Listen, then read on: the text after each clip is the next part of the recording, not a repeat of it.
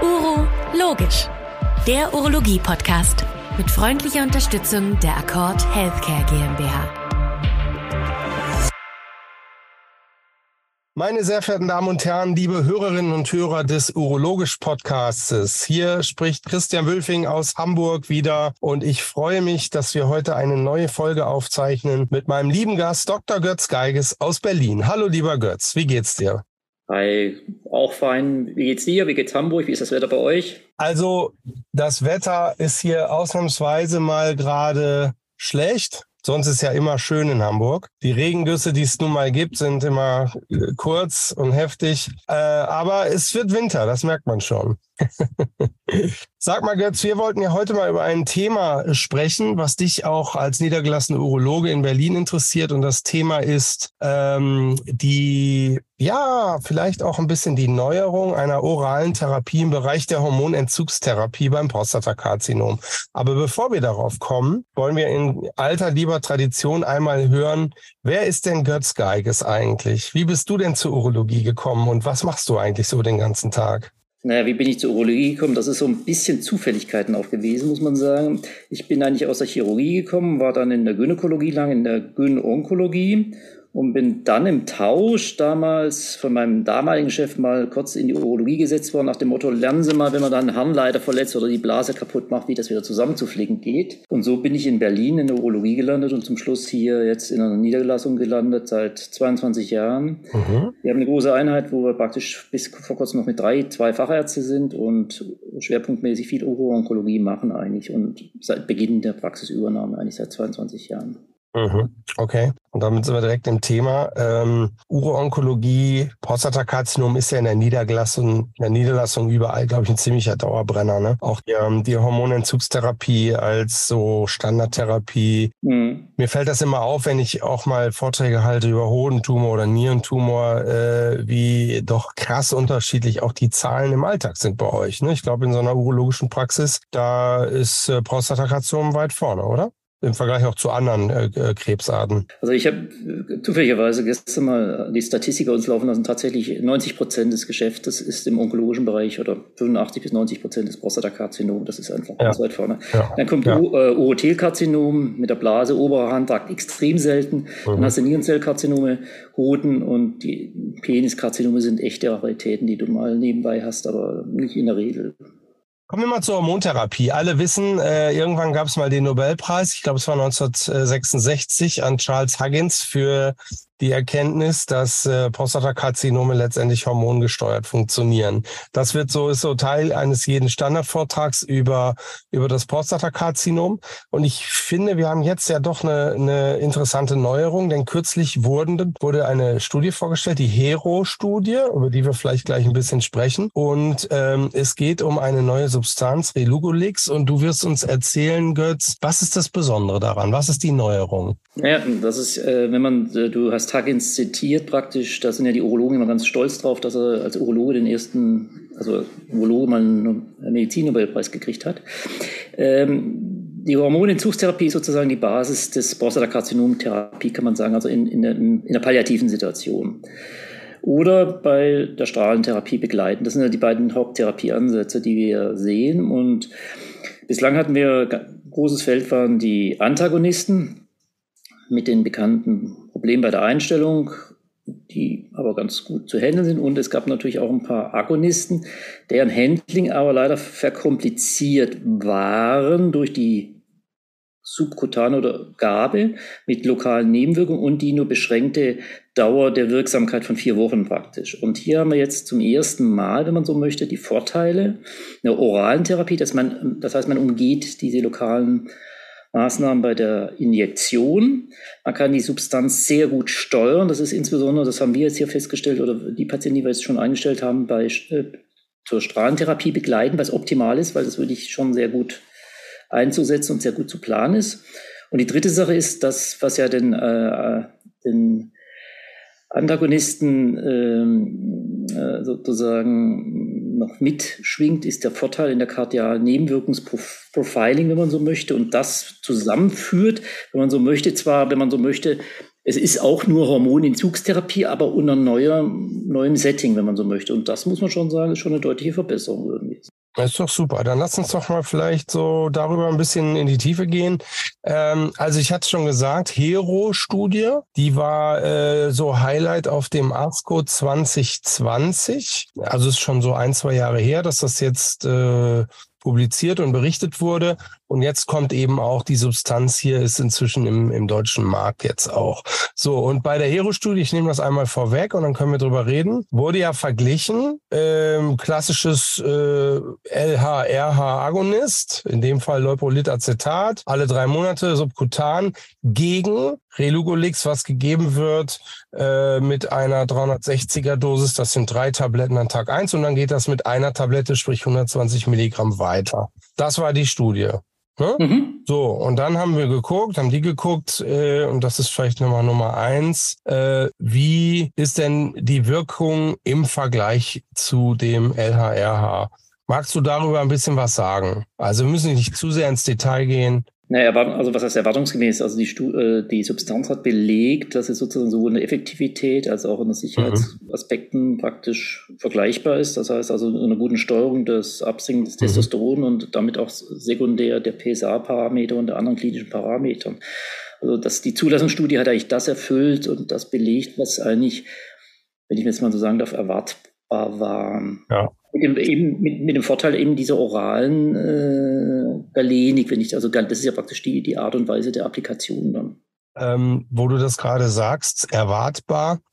Du hast es ja in der Einleitung auch schon gesagt, erwartbar deswegen, weil es ist das, was man von einem Antagonisten nun mal erwartet. Ne? Und da ist eben gesehen worden, wenn ich das nochmal einmal so sagen darf, ich sehe hier gerade in meinem äh, Laptop hier auch nochmal die, die äh, Folien dazu, also vor allen Dingen ja der schnelle Abfall des Testosterons, ähm, insgesamt tatsächlich signifikant schneller. Das ist zu erwarten, das wissen wir. Beim, äh, beim LHRH dauert es halt ja ein bisschen, weil dieses sogenannte Flare-up-Phänomen kommt. Ne? Ist das was, was du auch aus der Praxis so im klinischen Alter kannst du es bestätigen, oder? Flare-up gibt's einfach nicht bei Antagonisten. Kann man das sagen? Nee, das kann man so pauschal sagen. Also Antagonisten haben diese Safety, dass du eben nicht, ob das, wie, wie weit das in der Bedeutung sein kann, das Flare-up, das wissen wir, das ist eine lange Diskussion gewesen. Aber ich fühle mich schon sicherer, wenn du beim fortgeschrittenen Tumor nicht noch zusätzlich kurz nochmal auf die, aufs Gas drückst, sondern dass du gleich die Bremse ja. Trittst, sage ich mal. Das ist Nummer eins. Und die zweite Sache, das sage ich gerne, was ich in der Einleitung auch schon erwähnt habe, ist der echte gut steuerbare Vorteil der Substanz, dass du es eben bei der begleitenden Strahlentherapie optimal einsetzen kannst. Und das ist sozusagen wirklich ein echter Vorteil. Das ist, muss man einfach mal sagen. Was meinst du damit? Also steuerbar heißt, ähm, die Wirkung ist auch schnell wieder weg.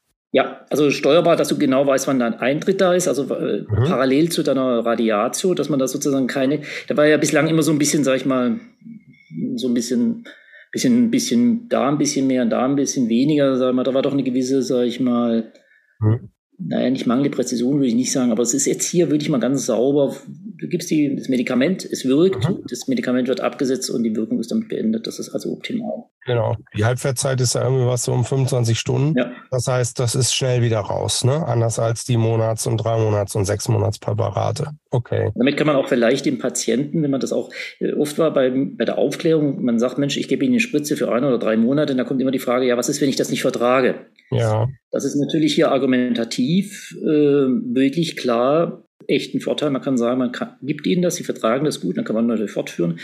Wenn nicht, kann man das sozusagen unterbrechen, ohne dass man da größere Überhänge hat. Bei den Hormonentzugstherapien, die wir bislang gemacht haben, das ist einfach realistisch, hast du Wochen später noch sozusagen noch eine mhm. Deprivation gehabt. Du, und dann lass uns doch noch mal einmal jetzt auch über die Nebenwirkung sprechen. Das war ja immer schon Thema bei Antagonisten, dass so darüber kam oder auch, auch berichtet wurde über Daten. Gerade im kardiovaskulären Bereich hast du weniger Nebenwirkungen als bei den Agonisten, wo diese Art von Nebenwirkung vielleicht manchmal auch ein bisschen unterschätzt wird. Äh, wir aber ja in einer Population unterwegs sind, wo eine kardiale äh, Morbidität, Komorbidität durchaus ja vorhanden sein kann ne, bei älteren Herren. Also erzähl mir dazu ein bisschen was zu den Nebenwirkungen.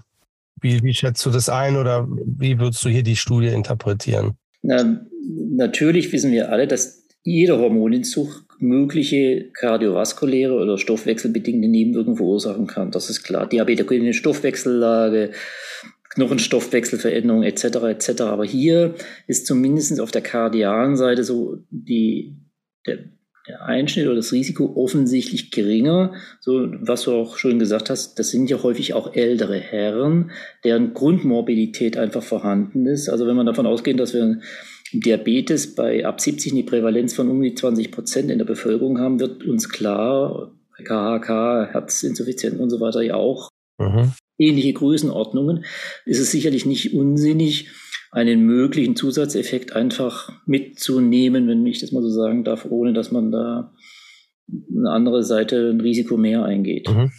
Auch wenn das in weiteren Studien erst noch zu äh, möglicherweise noch mehr zu dokumentieren ist.